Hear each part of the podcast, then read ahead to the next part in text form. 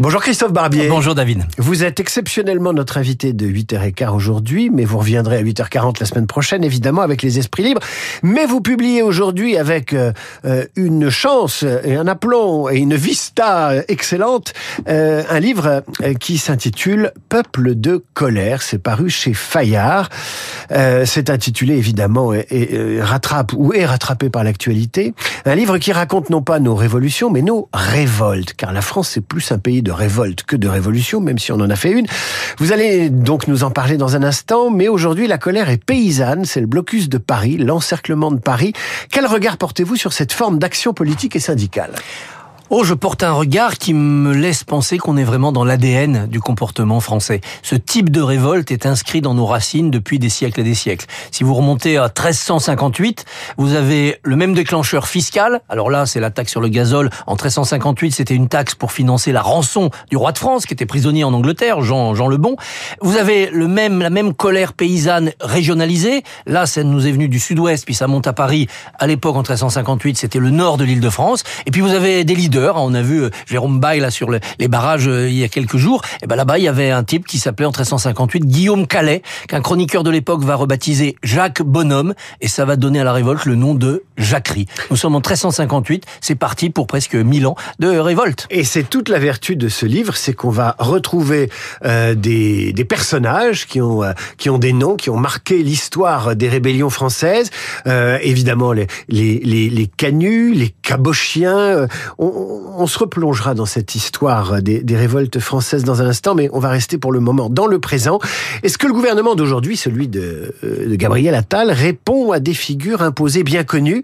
Ou est-on dans quelque chose d'inédit que beaucoup comparent déjà au mouvement des, Gilets jaunes? Alors oui, il y a des ressemblances avec le mouvement des Gilets jaunes ou d'autres révoltes. Il y a des, des différences qui peuvent être inquiétantes. Par exemple, dans toutes les révoltes de l'histoire, il y a un moment de répression brutale. On l'a vu avec les Gilets jaunes, hein, ça a quand même cogné dur. Là, cette fois-ci, on a vu que les forces de l'ordre étaient totalement absentes. On n'a évacué aucun barrage sur les autoroutes. Rien n'est prévu aujourd'hui pour éviter que les tracteurs bloquent Paris. Ça vous inquiète? Bah, Il y a une sorte de faiblesse du pouvoir. Or, dans toutes les révoltes de l'histoire, on voit que la faiblesse du pouvoir n'est pas comprise comme euh, une, une indulgence, une compréhension, une bonne écoute, mais comme justement une incitation à aller plus loin. Le pouvoir est faible, profitons-en. La révolte des Pitots, à propos de l'impôt sur le sel, la gabelle en 1548, c'est parce que le roi est tout frais. C'est Henri II, 1548. La révolte des croquants, qui a donné son nom quand même aux croquants, donc c'est quelque chose de très fort dans notre histoire, en 1643. C'est parce que Louis XIII vient de mourir. Le roi a 5 ans, il s'appelle Louis XIV. Les paysans en profitent pour déclencher une révolte. La faiblesse et la jeunesse d'Atal, ce qui apparaissent comme une modernité aujourd'hui, une manière, Guillaume le rappelait à l'instant, de, de, faire de la politique de manière souple, euh, attentive, intelligente, bah c'est peut-être aussi une faiblesse qui va inciter à la surenchère. Euh, la différence peut-être avec les temps passés aujourd'hui, c'est l'immédiateté. Ce conflit dure depuis, allez, dix jours grand maximum, euh, donc il est loin d'être euh, terminé. Euh, ce qui est nouveau aussi, c'est la, la force de la parole aujourd'hui qui se répand via les médias, sur Internet. Parole des révoltés, parole des gouvernants. Qu'avez-vous pensé de la première réponse apportée aux agriculteurs par Gabriel Attal C'était vendredi? Elle était extrêmement moderne dans sa, dans son fond, dans son attitude, dans son empathie. C'était un peu je vous ai compris hein, qu'il a joué. Il écoutait, il était humble et il répondait. Et puis il y avait une mise en scène avec la botte de paille, les fiches posées sur la botte de paille, qui correspond au code télégénique de l'époque et qui a sans doute plu euh, à tous les téléspectateurs qui ne sortent pas des villes et quand ils pensent ferme, ils pensent paille. Mais elle avait quelque chose d'un peu condescendant pour ces agriculteurs. Comme s'ils étaient forcément euh, les pieds dans la bouse de vache. Non, l'agriculture aujourd'hui, c'est aussi de la modernité. C'est les enjeux phytosanitaires, c'est de l'informatique, c'est de la spéculation en bourse. Et Attal a choisi de mettre en scène un côté rural profond, comme s'il s'agissait d'aller un peu vers le folklorique. Et le folklorique, ça peut être très dangereux. Alors sur ces images, il est entouré de d'hommes, principalement des hommes, alors qu'on ne redira jamais assez le rôle que les femmes jouent dans l'agriculture depuis toujours. Et c'est au cœur des dossiers les plus graves qui lui sont proposés aujourd'hui, parce que la réforme des retraites agricoles, la transmission des entreprises. Ça met les couples, les familles, les femmes au cœur de, de l'enjeu social. Et donc, euh, il doit euh, se, se, mêler, se, se méfier de, de, cela. Et en effet, on a toujours eu euh, des femmes derrière les grandes révoltes paysannes. Oh, pas, pas des leaders, mais derrière, elles étaient là. Quand les femmes ne soutenaient pas, et quand les religieux locaux ne soutenaient pas, la révolte n'allait pas loin. Quand le curé et les fermières étaient là à dire allons-y, cette fois-ci on se révolte, souvent ça embrasait le pays. Peuple de colère, publié par Christophe Barbier chez Fayard. Euh, Christophe Barbier, dans votre livre, vous avez analysé des révoltes agricoles et ouvrières anciennes, et le premier chapitre est consacré à l'impôt. Quand l'impôt est perçu comme injuste, c'est souvent l'étincelle. Oui, c'est souvent, presque toujours l'étincelle. 80% des révoltes de l'histoire ont un déclenchement fiscal. Je citais la, la, la gabelle qui met le feu au sud-ouest du pays, ils ne payaient pas l'impôt sur le sel, d'un seul coup, on leur inflige, ça déclenche une révolte. Et le pouvoir récidive quelques décennies plus tard dans le Cotentin. Bah, dans le Cotentin, ceux qui travaillent dans les marais salants, qui vont devoir payer un impôt sur le sel, ils se révoltent. Et comme ils travaillent pieds nus, évidemment, dans les marais salants, ils vont manifester pieds nus et on va les appeler les vanupiers. Quelque temps plus tard, c'est dans le Boulonnais qu'on se révolte. Ça donnera la révolte des lustucrus. Oh, celle-là, elle dure pas longtemps, elle est balayée. Mais ça continue tout La au long de révolte des lustucrus. Ah oui, Lustucru, c'était un personnage, une sorte de guignol de l'époque, qui se faisait battre par sa femme. Et donc on a appelé ces révoltés des Lustucru, parce que dès que la troupe a débarqué, ils se sont débandés, et la révolte n'est pas allée très loin. C'était un peu humiliant. Mais vous avez des, révoltes fiscales très inédites. Par exemple, euh, à un moment donné, euh, au XVIIe siècle, le pouvoir crée une nouvelle monnaie, le liard. Eh ben, les, les paysans veulent pas l'utiliser parce qu'il vaut rien. Le gouvernement les oblige à utiliser dans leurs échanges commerciaux ce liard. Il y a une révolte dans la, en Sologne, là où commence le, le- le développement de cette monnaie. La révolte des sabotiers. Ben, ça a laissé une expression. Quand on dit que quelque chose ne vaut pas trois liards, ça a laissé cette expression dans notre mémoire. Au-delà de l'impôt, les causes des révoltes recoupent les causes actuelles souvent. hein, le libre-échange, le libéralisme, une décision arbitraire, l'inflation aussi. Ça, c'est des permanences de la, des causes de la révolte. Des causes de la révolte, et là aussi ça a marqué notre ADN politique. En 1775, la guerre des farines, les gouvernements se sont euh, euh, expérimentés, ont expérimenté le libéralisme. On a libéralisé le commerce du blé, alors qu'il était avant fixé et dans ses quantités, ses transports et ses prix par l'État. On se dit ça va être mieux, le libre commerce, tout le monde va avoir du blé au bon prix. Eh ben non, évidemment, ça spécule, ça bloque, ça séquestre des farines. Les paysans, la population est obligée de se révolter. Eh bien, ça donne 15 ans plus tard la Révolution française, et ça donne aujourd'hui cette réticence française à aimer le libéralisme et le capitalisme. Quand on fait des sondages, on est le pays le plus sévère à l'égard de ces notions de libéralisme. Ça vient de ce jeu économique, de ce libre-échangisme mal contrôlé de 1775. Et en même temps, dès que la bureaucratie d'inspiration socialiste ou communiste euh, est, euh, est omniprésente, euh, on râle aussi. On râle aussi. Bah, toujours sur les farines, quelques temps plus tard, il y a la Révolution française. Les Jacobins décident de faire la loi du maximum. La loi du maximum, c'est du contrôle des prix. Bah, ça se retourne contre eux, évidemment, parce que les, Français ne veulent pas qu'on qu'on contrôle trop les prix. Donc vous voyez, c'est une, c'est une colère permanente. Dès que l'État se mêle trop de nous, ou dès que l'État cesse de s'occuper assez de nous, il y a des révoltes. Peuple de colère, euh, publié par Christophe Barbier chez, chez Fayard. Euh, Il y a une permanence, c'est Paris. Paris euh, repoussoir, Paris forteresse assiégée, Paris lieu du pouvoir, auquel il faut euh, donner quelques avertissements. C'est ce qui se passe aujourd'hui. Paris encerclé, Paris bloqué.